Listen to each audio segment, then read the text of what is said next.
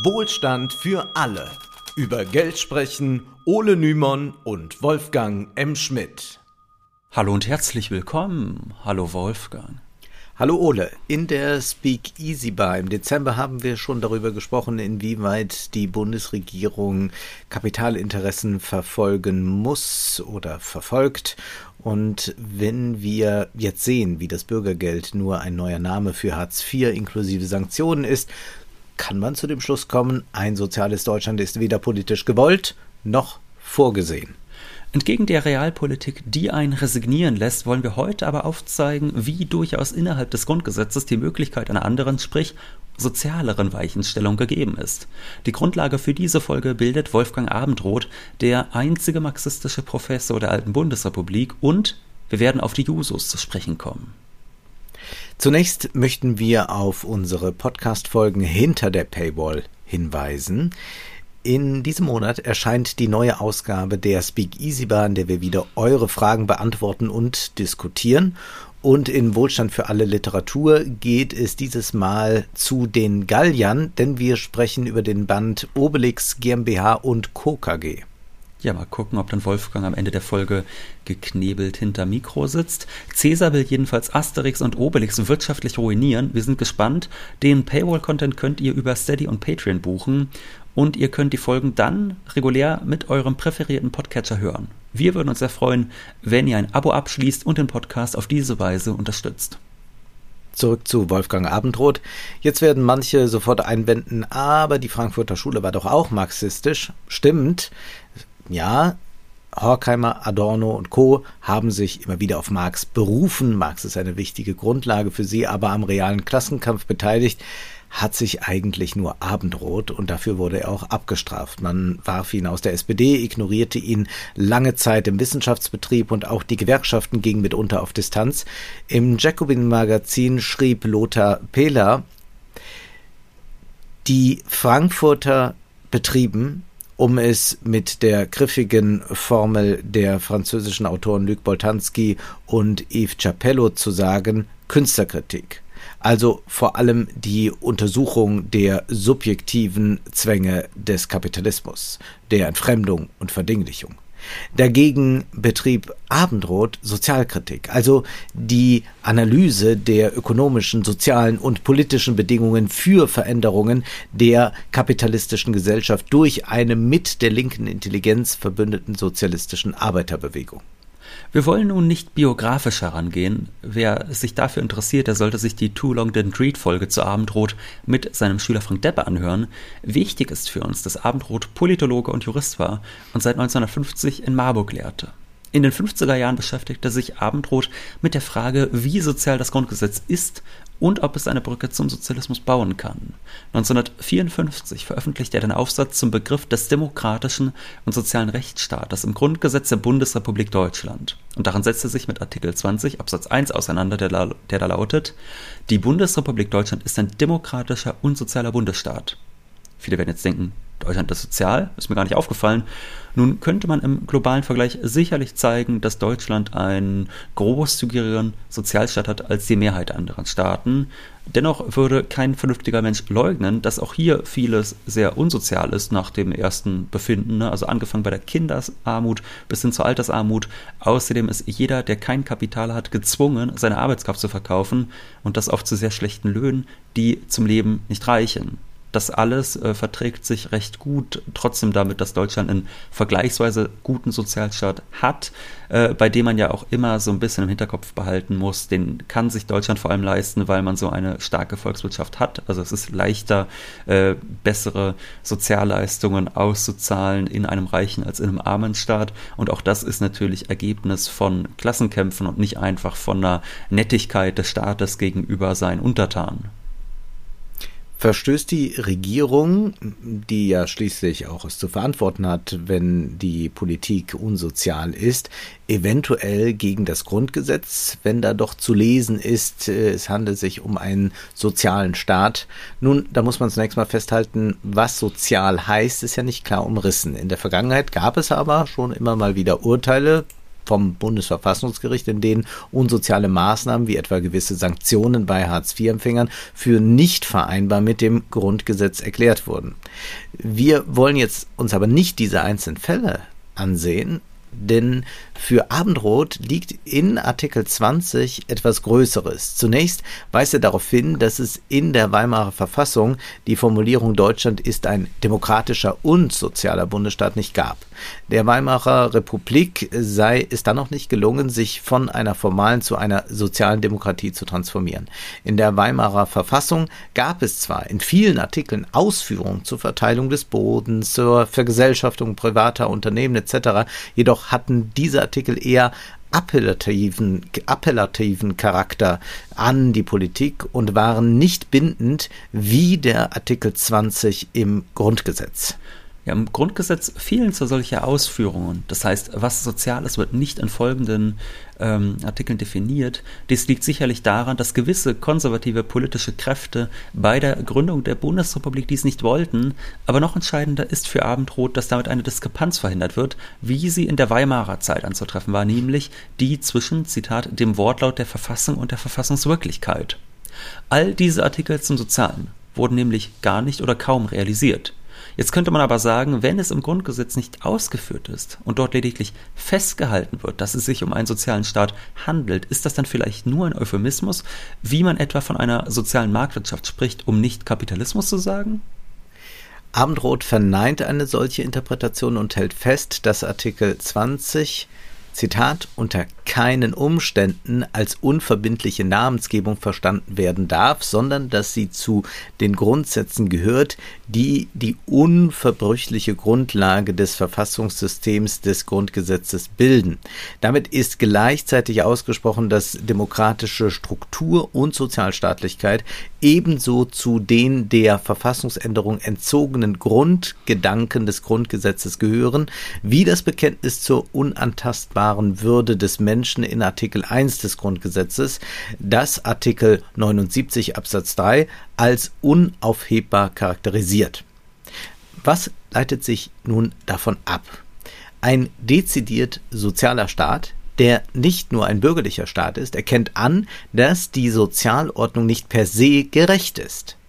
In einem rein bürgerlichen Staat, der nicht ausdrücklich ein sozialer Staat ist, wird vorausgesetzt, dass die Eigentumsordnung, der Arbeitsmarkt, die Verteilung äh, des Einkommens, des Reichtums als bloße Gegebenheiten zu betrachten sind. Es gibt keinen Auftrag in einem solchen nur bürgerlichen Staat an die Politik, etwas an diesen Gegebenheiten zu ändern. Wenn man jetzt aber hineinschreibt, sagt Abendroth, man habe es mit einem sozialen Staat zu tun, dann ändert sich das plötzlich. Was ich interessant finde, weil wir hatten ja kürzlich gesprochen in unserer Folge zur Hyperinflation von 1923, hatten wir ja erklärt, dass beispielsweise in der Weimarer Republik zum ersten Mal ein System der Umverteilung insofern etabliert wurde, als es ähm, Einkommenssteuern gab, die erhoben wurden und das durchaus auch ein progressives Steuersystem war. Das mhm. heißt, dieser Staat, der sich ja äh, zumindest äh, qua Verfassung nicht als sozialer Staat verstanden hat, hat das eigentlich schon auch gemacht. Ähm, aber genau, es war aber ja. nicht in diesen, die, es gehörte aber nicht zur, zur Definition, wenngleich aber viel stärker ja ausgeführt war, äh, was man alles machen kann. Und äh, in gewisser Weise würde man auf den ersten Blick sagen, ja, das ist ja viel progressiver, aber das wurde dann ja oft gar nicht eingelöst. Und ich finde aber jetzt erstmal diesen Gedanken mhm. schon äh, ganz interessant äh, zu sagen, ja, also eigentlich löst man sich hier äh, von so einer äh, rein liberalen Anschauung von Staat, indem man überhaupt dieses Wort sozial mit reinnimmt. Also wenn man jetzt äh, das ja ernst nimmt, und das muss man ja, dann kann es sich ja unmöglich nur um ein schmückendes Beiwort handeln. Ja, man würde ja sogar eigentlich sagen, dann müsste man ja noch drüber hinausgehen. Also wenn selbst ein mhm. Staat, der sich das Soziale nicht in die Verfassung schreibt, bereits progressive Einkommensteuern und all das erlaubt, also eigentlich ja auch schon überhaupt nicht so ein bürgerlicher, reiner Laissez-faire-Staat war, dann müsste das ja eigentlich dann erst recht passieren.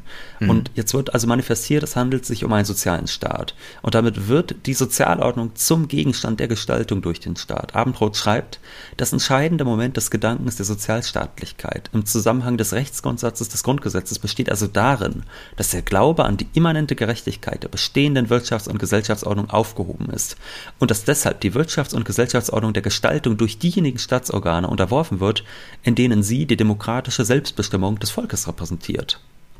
Für Abendroth folgt also aus Artikel 20, dass die Sozial- und Wirtschaftsordnung zur Disposition gestellt wird, da dieser Artikel zugleich mit dem Artikel 1 verknüpft ist, der bekanntlich besagt, dass die Würde des Menschen unantastbar ist.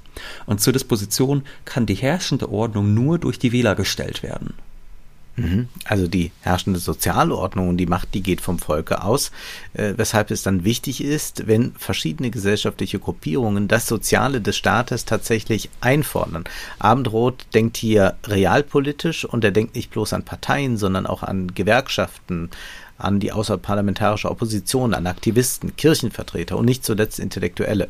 Bevor wir dazu kommen, bleiben wir erstmal beim Grundgesetz. Der Gleichheitsgrundsatz, dass jeder vor dem Gesetz gleich ist, muss mit Inhalt insofern gefüllt werden, als nicht bloß ein liberales Staatsbürgerverständnis gemeint ist, sondern durch Artikel 20 muss diese Gleichheit genauso an eine soziale Rechtsstaatlichkeit gebunden sein wie an eine demokratische.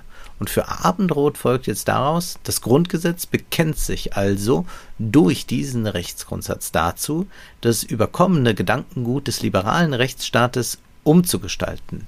Es hat vielmehr durch die Anerkennung des Sozialstaatsgedankens endgültig mit der Vorstellung gebrochen, dass Wirtschafts- und Gesellschaftsordnung in eigenem freien Spiel Gerechtigkeit schaffen können.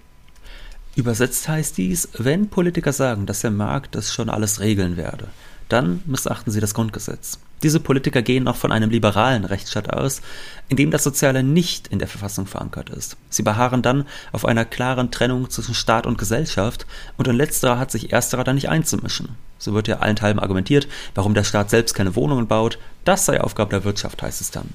Da aber die Sozialstaatlichkeit im Grundgesetz festgeschrieben ist, könnte man problemlos argumentieren, dass der Staat sich gerade in die Gesellschaft einzumischen habe, ja die unsoziale Ordnung ändern kann, indem er beispielsweise selbst baut oder Mietpreisbremsen installiert. Abendroth will hier aber nicht lediglich für ein paar staatliche Eingriffe plädieren, sondern das Grundgesetz weise, Zitat, der im demokratischen Staat repräsentierten Gesellschaft die Möglichkeit zu, ihre eigenen Grundlagen umzuplanen. Mit dieser Identifikation von Gesellschaft und Staat ist aber auch die Möglichkeit entfallen, den Staat als gegenüber den Kräften der Gesellschaft neutralen Dritten zu verstehen das bedeutet laut Abendroth, dass das Grundgesetz, wenn es den Staat nicht mehr als neutralen Dritten denkt, sondern Gesellschaft und Staat verbindet und sozial festschreibt, die Tür öffnet etwa zur Gesellschaft, Vergesellschaftung von privaten Unternehmen. Dies erzwinge regelrecht die angestrebte Demokratisierung der Gesellschaft, so Abendroth. Und er sagt dann, hier wird die innere Verbindlichkeit des Mitbestimmungsgedankens bei der Gestaltung des Inhalts des Eigentums an Produktionsmitteln und gegenüber anderen wirtschaftlichen Kommandostellen unmittelbar deutlich. Also die Überlegung ist hier zu sagen, das Soziale wird angestrebt und das Demokratische. Also es geht um eine Demokratisierung der Gesellschaft. Und weil es aber nicht mehr eine Trennung gibt zwischen Staat und Gesellschaft oder man sagt, die Wirtschaft, der Markt macht das so für sich und der Staat hält sich da raus, muss man natürlich auch über eine Demokratisierung der Wirtschaft nachdenken. Also letztendlich auch äh, muss man über eine Vergesellschaftung der Produktionsmittel nachdenken, so die Interpretation. Neben der von Abendroth dann erhofften Vergesellschaftung von Produktionsmitteln geht zusätzlich das einher mit einer Abwehr des Faschismus. Also Abendrot äh, wurde ja auch äh, von der Gestapo inhaftiert. Man kann das in diesem Artikel bei Jacobin von äh, Lothar Peter nachlesen, wie er ähm, also äh, Zeit seines Lebens dann auch unter äh, der Folter äh, noch zu leiden hat, also mit den Nachwirkungen der Folter. Und diese Idee ist jetzt nun als Abwehr des Faschismus folgende.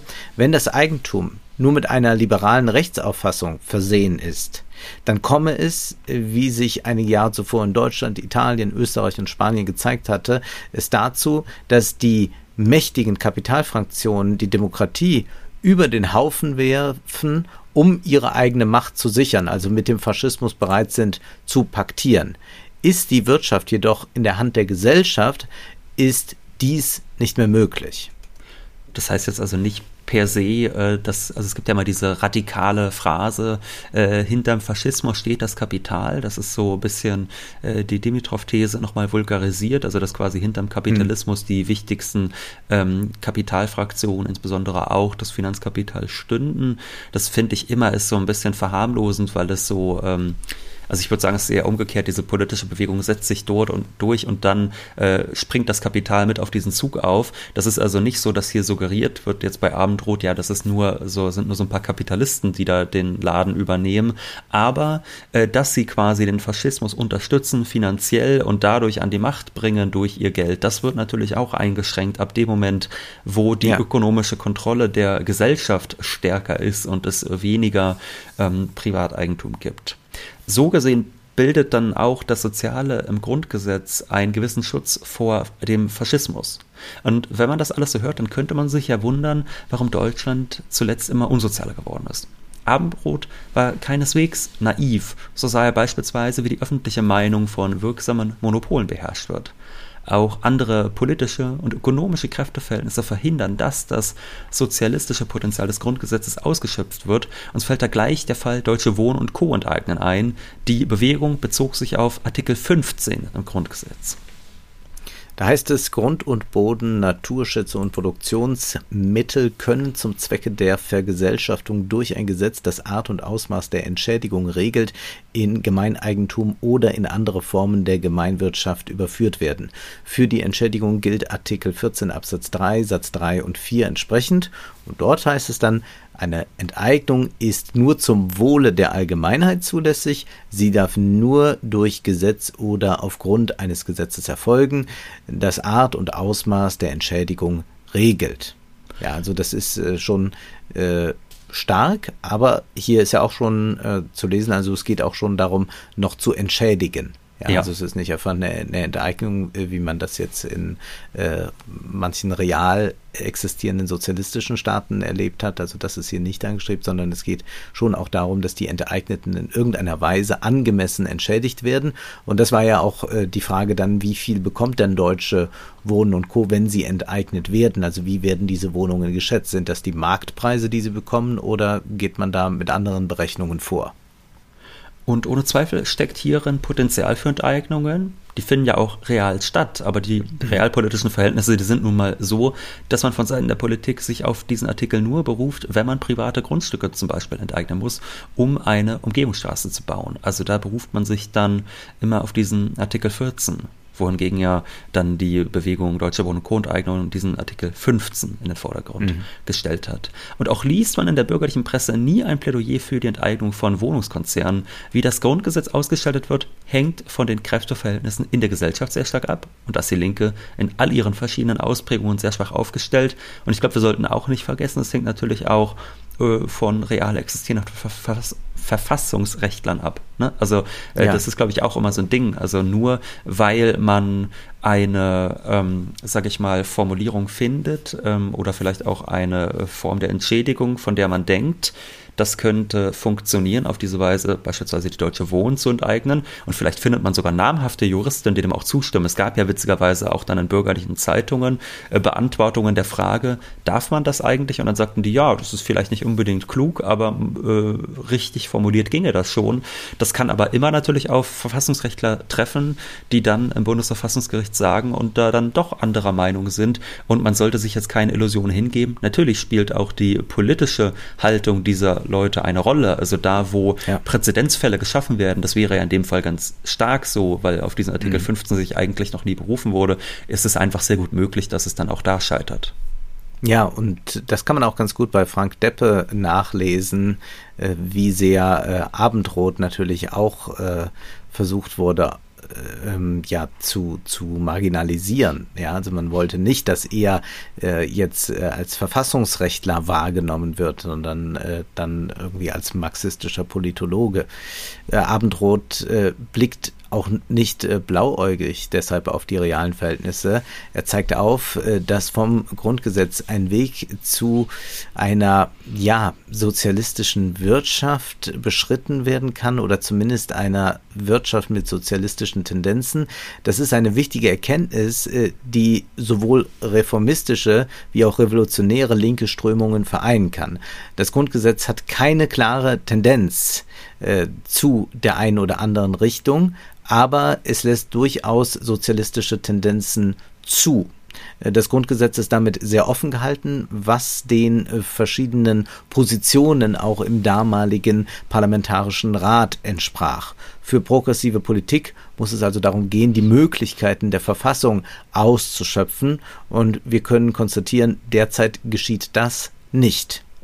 Und dennoch glaube ich, äh, muss man dann diese Hoffnungen, die manche Linke auf so eine Art Verfassungsradikalismus haben, äh, denen muss man doch Einhalt gebieten. Also es sind äh, klare Begrenzungen, den Enteignungen auferlegt äh, und insbesondere wird er erst einmal, bevor gesagt wird, Enteignung gehen auch, wird er erst einmal festgestellt in Artikel 14, das Eigentum und das Erbrecht werden gewährleistet. Das heißt, mhm. also wir sehen hier ganz klar, nein, nein, Privateigentum ist ähm, gewollt und gehört vom Staat geschützt und übrigens auch die Erbschaft, also auch die Idee zum Beispiel, äh, wo wir ja, glaube ich, auch durchaus mit liebäugeln würden, dass man die Erbschaften sehr stark äh, da einschränkt. Das ist etwas, was auch mit dem Grundgesetz so sehr bedingt sich vereinbaren lässt. Also ähm, diese Idee, man könnte eine wirkliche Planwirtschaft einführen, einfach nur durch Befolgung des Grund oder durch eine Neuinterpretation des Grundgesetzes, halte ich jetzt auch für sehr äh, gewagt. Jetzt haben wir das alles hergeleitet. Und nichtsdestotrotz ist es ja so, dass du eben gesagt hast, naja, diese Tendenz, diese sozialistische, dass man zum Beispiel Unternehmen verstaatlichen kann, wenn man möchte, die gibt es ja. Und jetzt bleibt die Frage, warum ist Deutschland trotz der Voraussetzungen, die das Grundgesetz legt, ähm, nicht nach und nach in den sozialen Staat äh, zum sozialen Staat geworden, sondern warum war das Gegenteil der Fall? Nun, mit dem Aufstieg des politischen Neoliberalismus wurde das Soziale immer stärker beschnitten und die aktuelle Ampelregierung setzt diesen Kurs ja fort. Ist damit die Position von Abendrot hinreichend widerlegt? Es will so scheinen, aber man vergisst dann, dass Abendrot keineswegs blind gegenüber einer solchen Entwicklung war, weshalb er immer sehr für eine Verbindung von verschiedenen linken Strömungen eintrat. Seine These war, dass man sowohl die revolutionären als auch die reformistischen Lager verbinden muss. Es hieß für ihn zum Beispiel, sich sowohl gegen das Verbot der KPD von 1956 zu wenden, als auch die SPD mit ins Boot zu holen. Die SPD trennte sich jedoch immer stärker von ihren sozialistischen Wurzeln. Vor allem manifestierte sich das 1959 durch das Godesberger Programm, mit dem sich die Sozialdemokraten vom Klassenkampf trennten. Ja, machen wir doch mal einen kleinen Ausflug ja. zum Godesberger Programm.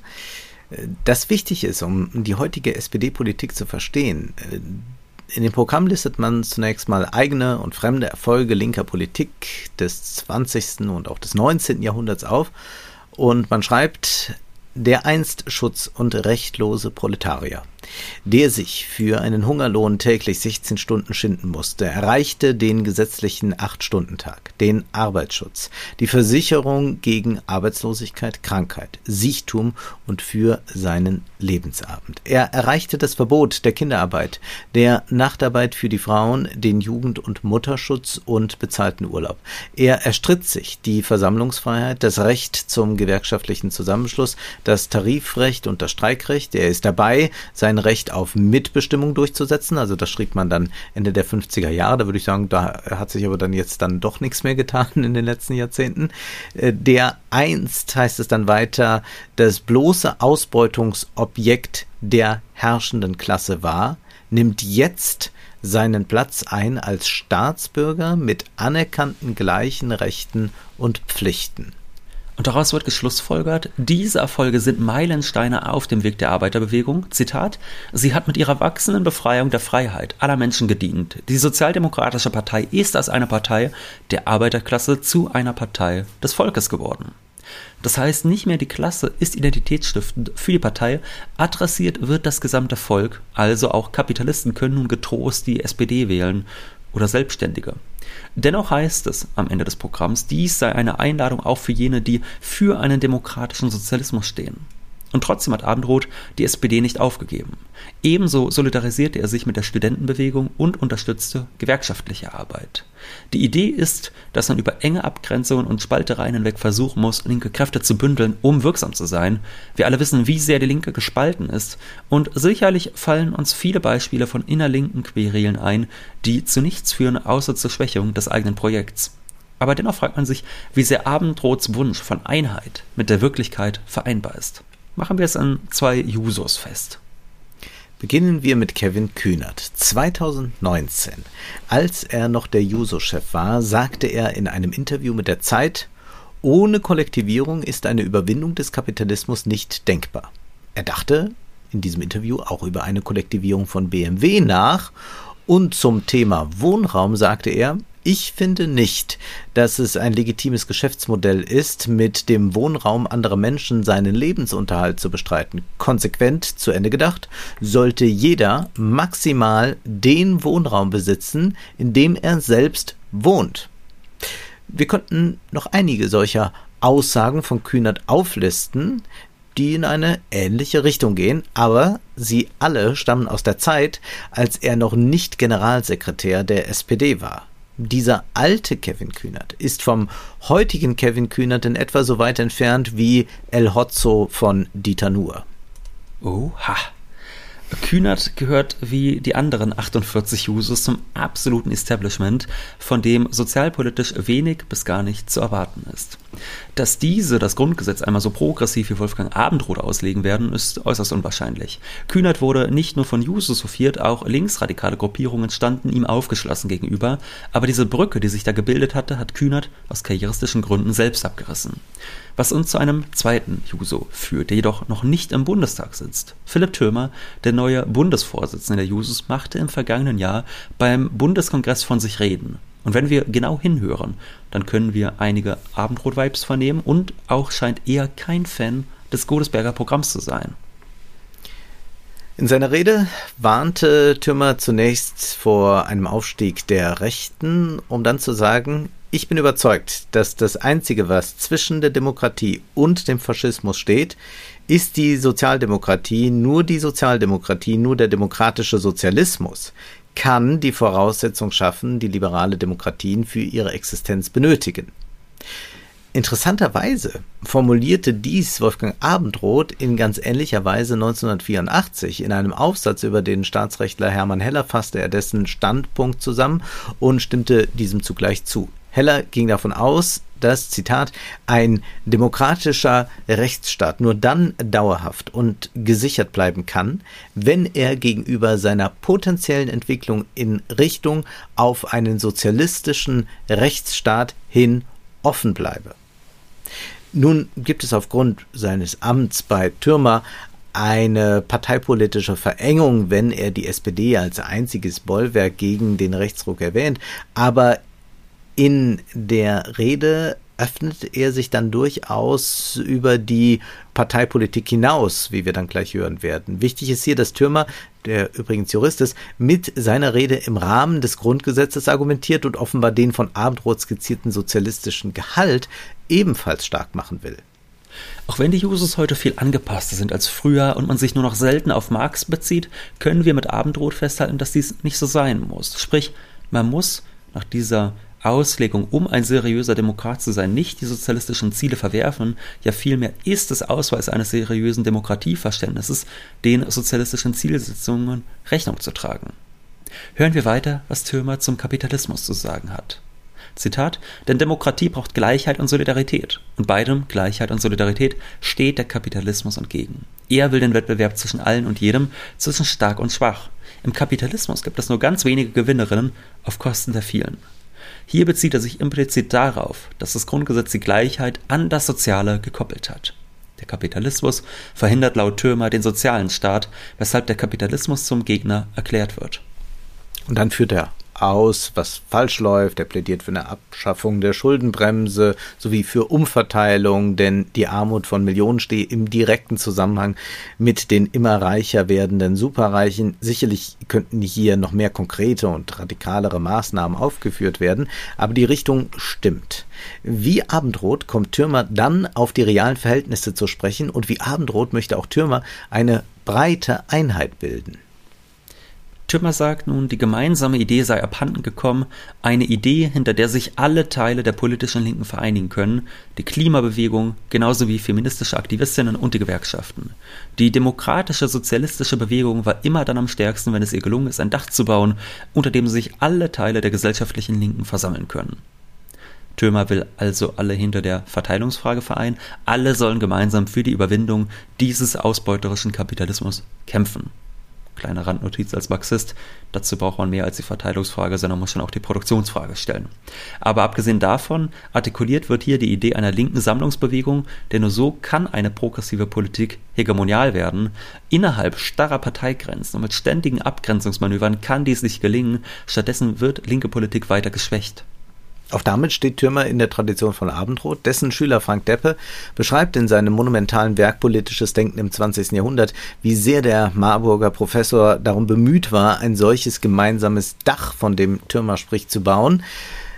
Deppe schreibt, Abendrot unterstützte die Anliegen der Künstlerkritik und der neuen sozialen Bewegung, des neuen Feminismus, der Ökologiebewegung und der Friedensbewegung.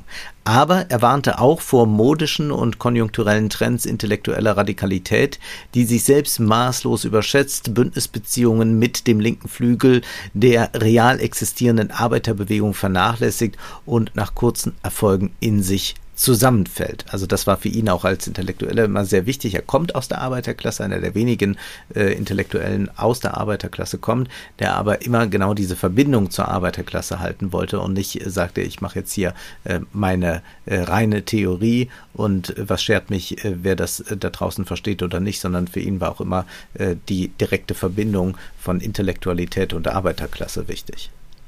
Abendroth musste aber auch bis zu seinem Tod im Jahre 1985 erkennen, wie dieses Ansehen von Linken immer wieder unterlaufen wurde und wie vor allem die SPD sich immer mehr der Kapitalismuskritik entledigte und krass unsoziale Reformen durchsetzte. Die Anpassung von einstmals linken Politikern an den konservativen Mainstream, wie wir sie bei Kevin Kühnert und den Jusos mit Bundestagsmandat beobachten können, folgt einem jahrzehntealten Muster.